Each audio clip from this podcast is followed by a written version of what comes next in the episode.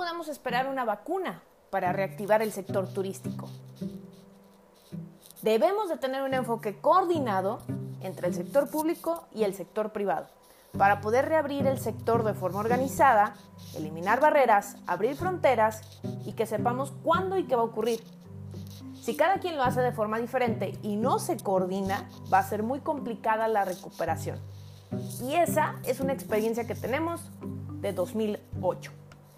Esto fue lo que dijo la directiva del Consejo Mundial de Viajes y Turismo, Gloria Guevara Manso, que quien ustedes recuerdan fue secretaria de Turismo en el sexenio de Felipe Calderón aquí en México. Hola a todos mis amigas y amigos turisteros y no turisteros, bienvenidos al episodio 18, la reactivación del turismo. Yo soy Sandy Viller y estoy hoy muy contenta de darles la opinión de este podcast con este tema interesantísimo que todo mundo está hablando porque ya está habiendo destinos turísticos que están recibiendo eh, gente y que ya están, ah, se podría decir, haciendo esta reapertura. Y para muestra, pues obviamente tenemos el caso del Caribe mexicano, ¿no? Que tienen esta campaña de Ven al Caribe mexicano por dos. Fue polémica porque inclusive se dieron a entender mensajes de manera equivocada en que si Cancún estaba al 2 por 1 y que si este mensaje no se iba a malinterpretar eh, pues en una oferta desmedida, ¿no? Y pues bueno, después se dio la explicación de que pues son convenios que están haciendo los prestadores de servicios turísticos, sobre todo hoteles y arrendadoras de autos, para eh, efectuar esta promoción, por ejemplo, de por cada eh, dos noches reservadas se te otorgarán dos noches gratis, ¿no? O dos días extra en el alquiler de vehículos. Y obviamente que esto no es para menos. Eh, ustedes saben, por pura curiosidad, cuántos empleos se perdieron en Quintana Roo. Pues fueron nada más y nada menos que 83 mil son las estadísticas que nos dicen y que pudimos investigar por aquí. Entonces, creo que no hay que satanizar tanto al tema de la oferta y de las promociones que está haciendo Cancún, porque recuerden que de eso viven. O sea, es una zona donde realmente el turismo lo es todo. Hay zonas como en el Bajío que la industria automotriz o, la industria eh, metalúrgica o la industria minera son preponderantes en esos lugares. En esta parte de México es el turismo. Y pues claro que va a haber ofertas y claro que va a haber em, descuentazos, por así decirlo, de, de, todos los viajes para que la gente pueda hacer este regreso a la normalidad que ya lo tenemos muy trillado, ¿no? Y pues bueno, eh, también recordemos que esta reactivación se está haciendo eh, desde los primeros esfuerzos desde el Caribe mexicano, que además pues eh, se dieron a la tarea de crear un reto importante en, esta nueva marca, donde deciden fusionarse Cancún, Riviera Maya, Isla Mujeres, Cozumel y Costa Maya, para poder hacer un posicionamiento y una estrategia de branding 100% con la finalidad de cachar más mercado, ¿no? Y, esto inclusive lo conversamos con Benjamín Jiménez eh, en un webinar que tuvimos en la página de Facebook, en, mi página eh, personal de Sandy Biller. Y él nos comentaba precisamente que era momento de eh, unirse y de apostar por competir de manera unida, aunque debo confesarles que hoy por la mañana escuchaba otro webinar donde se daba a entender que realmente México lo que tiene que hacer es pues competir unido, la manera de que no sea, por ejemplo, Los Cabos contra Cancún o contra Vallarta, no, sino que sea el, país, ¿no? O sea, el país entero sea un, motor eh, turístico por sí solo que pueda atraer a visitantes, ¿no? La verdad es que todos estamos muy preocupados por la reactivación del turismo y les voy a decir por qué. En mi punto de vista, esa reactivación turística me genera mucha incertidumbre, porque si de por sí no teníamos una planeación muy certera con lo que teníamos de cómo va evolucionando la enfermedad del COVID-19, eh, pues con todos esos antecedentes, ¿qué es lo que planeas? ¿Qué, ¿Cuáles son las estrategias las mejores para para el futuro. No siento yo que haya un plan determinante o, una estrategia nacional en la que se esté apostando por este sector, a, obviamente que la excepción es el tren Maya, o sea, el tren Maya se está llevando a cabo, se están dando los banderazos de salida para la construcción de los tramos y es lo que se ve, que por cierto, vamos a hacer un episodio con, la actualización del tren Maya porque me, lo han estado sugiriendo. Ya cambió todo y hay muchísimas cosas que podemos rescatar eh, para hacer un mejor análisis de ese proyecto. Pero bueno, eh, regresando al tema de reactivación del turismo, pues obviamente que ya eh, podemos dividir este tema en distintos, en distintos em, puntos, ¿no? Primero, cómo es que se están preparando los destinos para demostrar que son eh, destinos seguros, ¿no? Lo primero es comunicar al mercado que el destino es seguro. Segundo, va a ser el cumplimiento de un destino seguro, o sea, no romper la promesa de marca ya que el turista esté ahí y que todos los protocolos se sigan al pie de la letra. Yo no, yo no sé ustedes, pero yo, por ejemplo, yo ahorita un avión no me subo o un hotel no me voy a ir a hospedar. Discúlpenme, pero realmente mi percepción de seguridad en estos momentos no es confiable. Y tenemos que darle tiempo al tiempo. Yo veo como mucha gente se está poniendo a planear viajes ya y escucho que se van a ir, eh, inclusive aquí en Jalisco cerca a Tapalpa, Mazamitla, a Vallarta. Yo digo, ¿cómo pueden ustedes estar seguros de que la enfermedad ya se disipó, ya no tenemos nada, eh, todo está seguro? ¿Cómo, ¿Cómo podemos hacer eso, no? En mi mente no, no cabe esa reflexión todavía.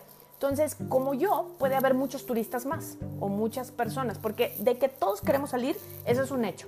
O sea, todos en este momento queremos tomar un avión, queremos tomar carretera o, queremos tomar un, autobús y subirnos a, un destino, a vacacionar, a distraernos y olvidarnos de todo esto, porque lejos de las enfermedades mentales que se están ocasionando entre depresión, eh, eh, ansiedad y todo eso, pues la verdad es que eh, hay un cansancio y un agotamiento muy fuerte en las familias, ¿no? Y más en las familias que lo están pasando mal en el tema económico.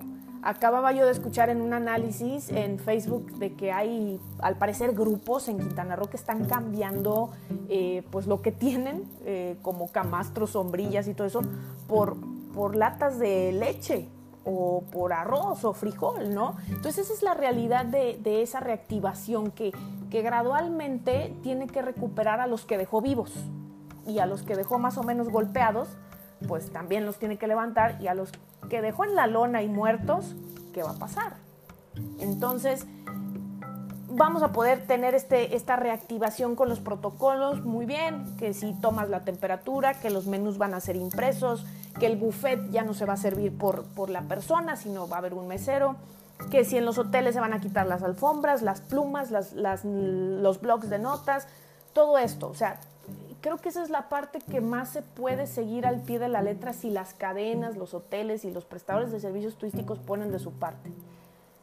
Pero ¿qué va a pasar con cuando tengamos al, turista ahí o qué va a pasar cuando tengamos eh, pues esa demanda ya esperando a, entretenerse, a divertirse. Eh, es un poco complicado para mí hacer la reflexión, pero espero darme a entender. Y es que simple y sencillamente es una, locura. Eh, todo lo que pasó, por ejemplo, insisto, en el, en el, en el aeropuerto de Cancún, se estaba operando al 6% de su capacidad. ¿No? O sea, la, la, ocupación hotelera en muchísimos de los destinos turísticos más importantes no llegaba ni al 4%, cuando son temporadas de 60, 70 de ocupación hotelera. Entonces, la situación es muy grave y para que, se puede, para que pueda existir esa reincorporación, esa reactivación, va a pasar mucho tiempo. No sé si se acuerdan que dio vueltas por ahí en internet esta gráfica de la, de la consultora Deloitte, eh, que se, titula Recuperación por sectores de la crisis del coronavirus. Y hay un análisis por sectores de, esas curvas de cuándo se van a recuperar, ¿no? O sea, se, estaba pronosticando que el, el turismo doméstico tuviera una curva ascendente en agosto y fue incrementando gradualmente hasta noviembre, diciembre, enero, febrero se veía un avance, ¿no? Eh, realmente yo veo complicado la recuperación en agosto, no por ser pesimista, eh, pero ya muchas empresas inclusive estaban ah, planeando ya la reapertura para el primero de junio. Ni siquiera se va a poder lograr eso, ¿no? Eh, hay mucha gente que ya de cuarentena pasó a la ochentena y se está desesperando y está saliendo de las casas. Yo ya veo a la gente muy relajada la veo sin, cubrebocas, las veo eh, ya en muchos sitios, ni siquiera veo que ponen gel en la entrada, y estoy hablando de sitios públicos. Eh, eh, en fin, o sea, creo que ya, ya hay una entre desesperación y que nos vale, ¿no? Por no decir otra palabra. Así es que a este, en este punto del tema de la, de la higiene, que yo, por ejemplo, digo, bueno, ¿dónde están las autoridades no están vigilando que los, los, lugares o los establecimientos de comida y todo eso, la, gente te atienda con cubrebocas, que si traigan guantes, que si no, que si haya gel a la entrada. Está bien, todo eso lo van a poder decir, pero ¿quién va a verificarlo, no? ¿Y quién va a garantizar esa seguridad? Con esto me voy al punto número dos, en el tema de la reactivación del turismo. ¿Qué onda con la vacuna, no? Porque Gloria Guevara Manso decía, no podemos esperarnos a que haya una vacuna, ¿no? Pero ¿qué onda con la, la vacuna? Yo estoy totalmente de acuerdo con ella, no podemos depender a que, a que exista la vacuna, pero también está la otra, la otra cara de la moneda, ¿no? Si no tienes salud, si no tienes salud, ¿cómo vas a traer alimento a tu casa? Les voy a contar algo, una historia súper personal, pero creo que merece el caso por el ejemplo. Hace más o menos unos 4 o 5 días soñé que me, que me enfermaba de COVID-19 y de verdad no saben el nivel de frustración que tuve. O sea, para mí fue terrible el pensar, porque aparte de esto, yo tengo problemas respiratorios.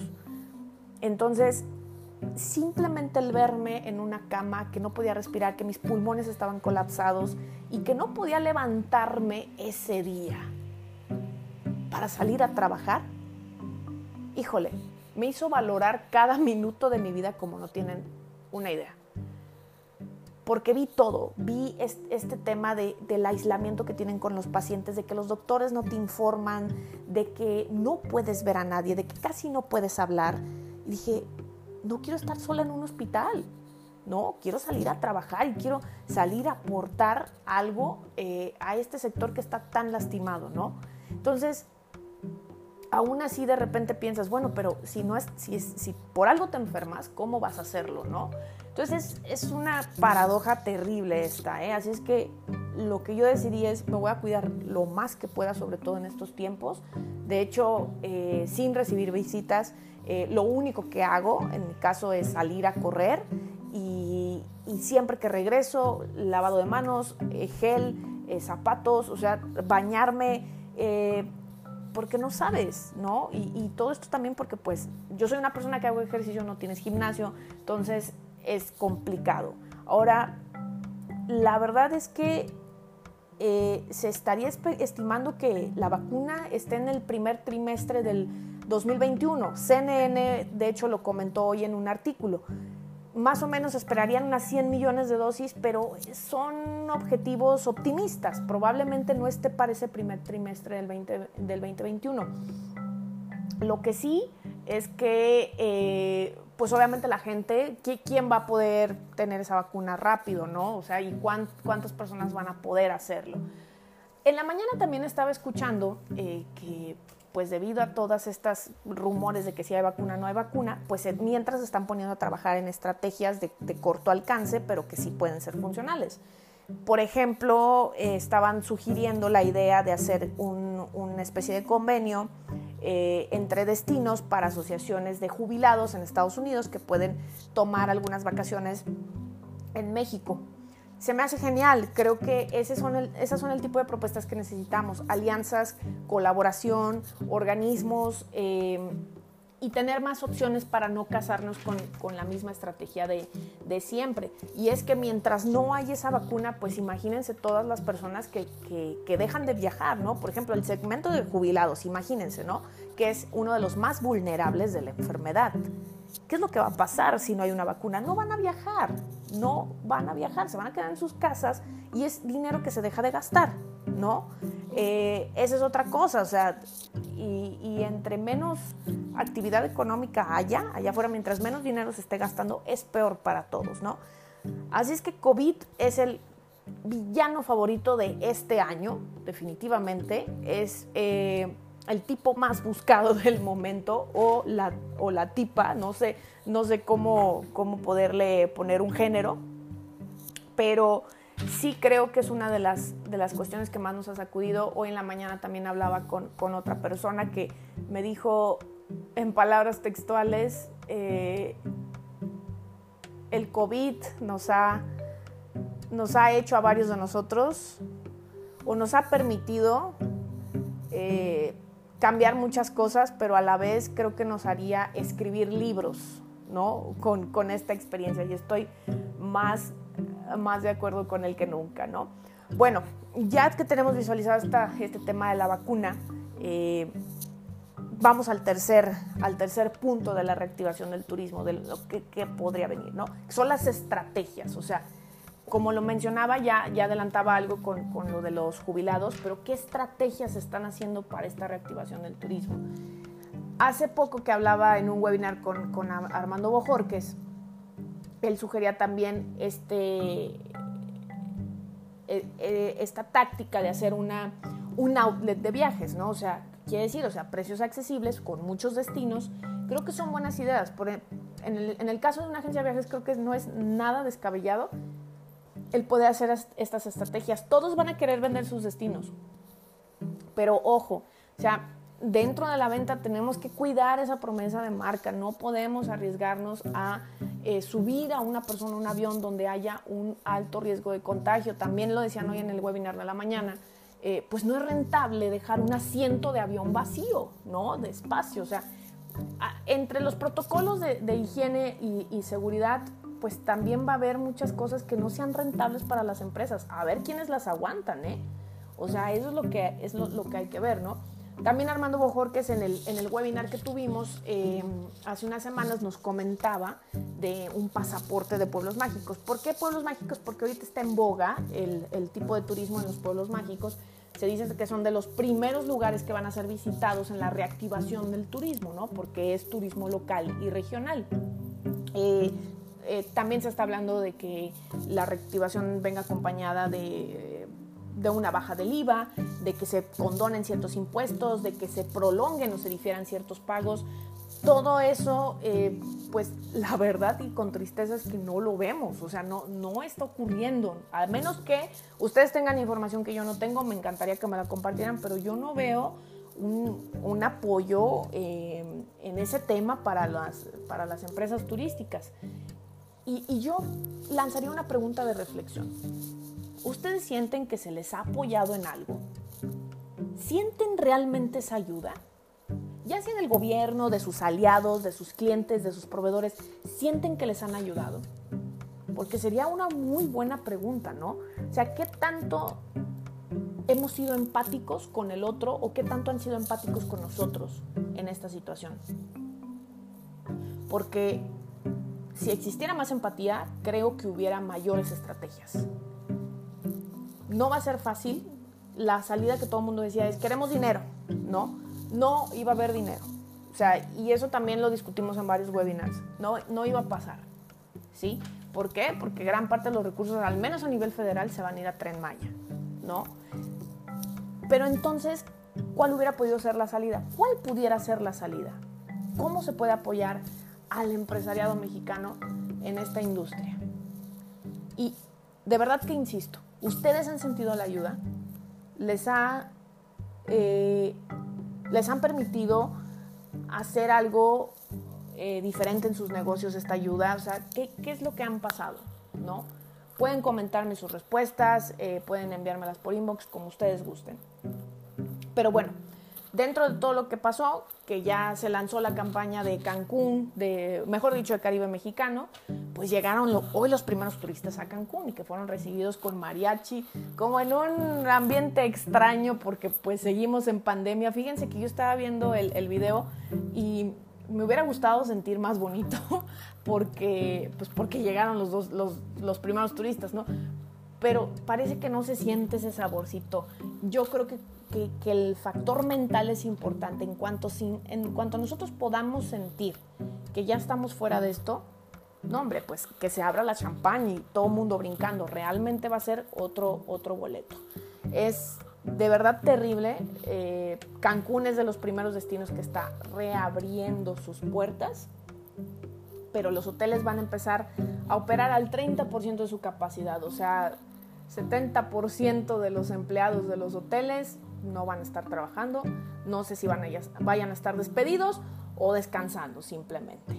Y es que al día de hoy en México hay 120 mil casos confirmados y 14.053 muertes.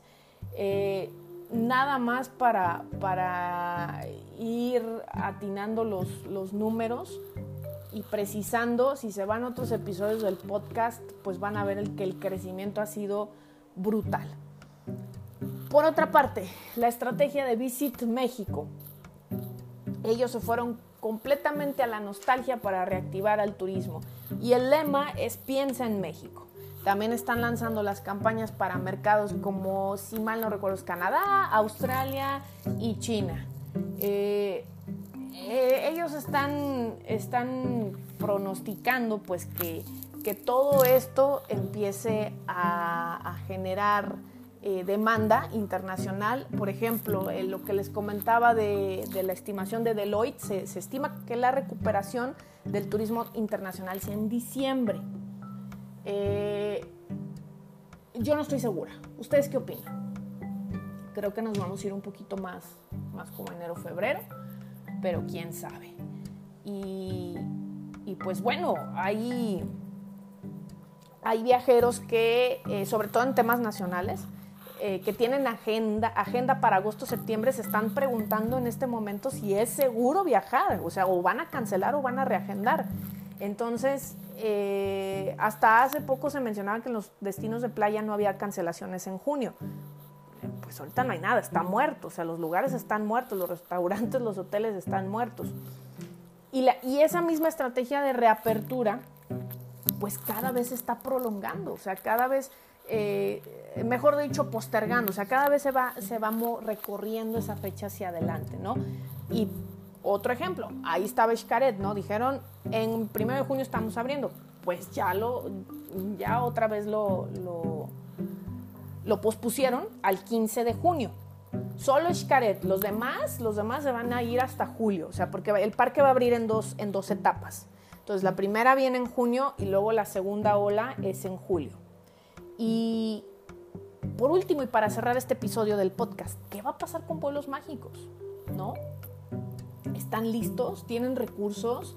Eh, ¿Qué va a pasar con ellos? Porque ahorita hay mucha tensión en, cuanto a hacia ellos que pueden ser los, los motores eh, que detonen el, crecimiento y la afluencia de turistas, pero ¿en qué estatus están? ¿no? ¿Cómo van a reabrir?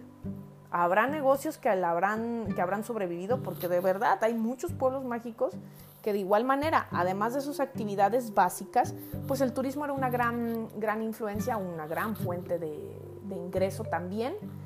Así es que, pues vamos a ver si realmente están, están listos, ¿no? Entonces, hay muchas interrogantes. El tema es que esta reactivación del turismo va a ser muy fuerte, va a ser una de las más complicadas que haya vivido el sector en muchísimo tiempo en años, ¿no? HN1N1 ni cerquita está de parecerse a esto, ni cerquita.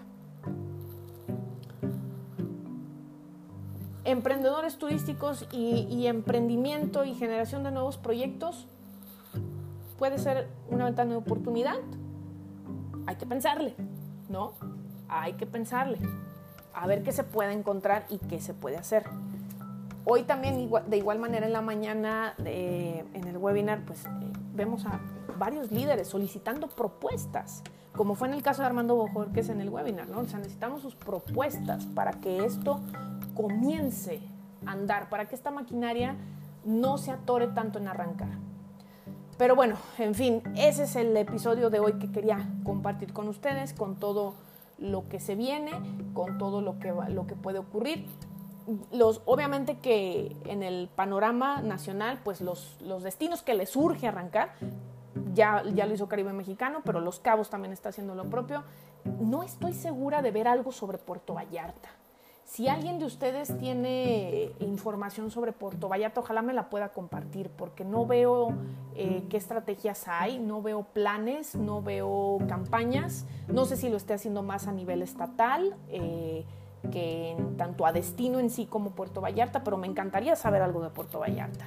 El resto de los destinos, pues bueno, sigue trabajando, las ciudades también, hay una alianza ahí muy interesante entre el occidente y Bajío, eh, creo que está Zacatecas, Aguascalientes, Jalisco, eh, Guanajuato y Querétaro, que están trabajando por reactivar el turismo a manera regional y el plan es hacer como un tipo corredor para visitar varios atractivos. Eso está bien, así se debe de trabajar. Eh, espero yo que sean estrategias muy precisas, que, se puedan poner de acuerdo tantos secretarios de turismo con una motivación que sea común, ¿no? Así es que bueno, amigas y amigos turisteros, eh, los dejo por, el episodio de hoy. Eh, los invito a compartirlo, obviamente, y pásenla bien si están en, la industria turística.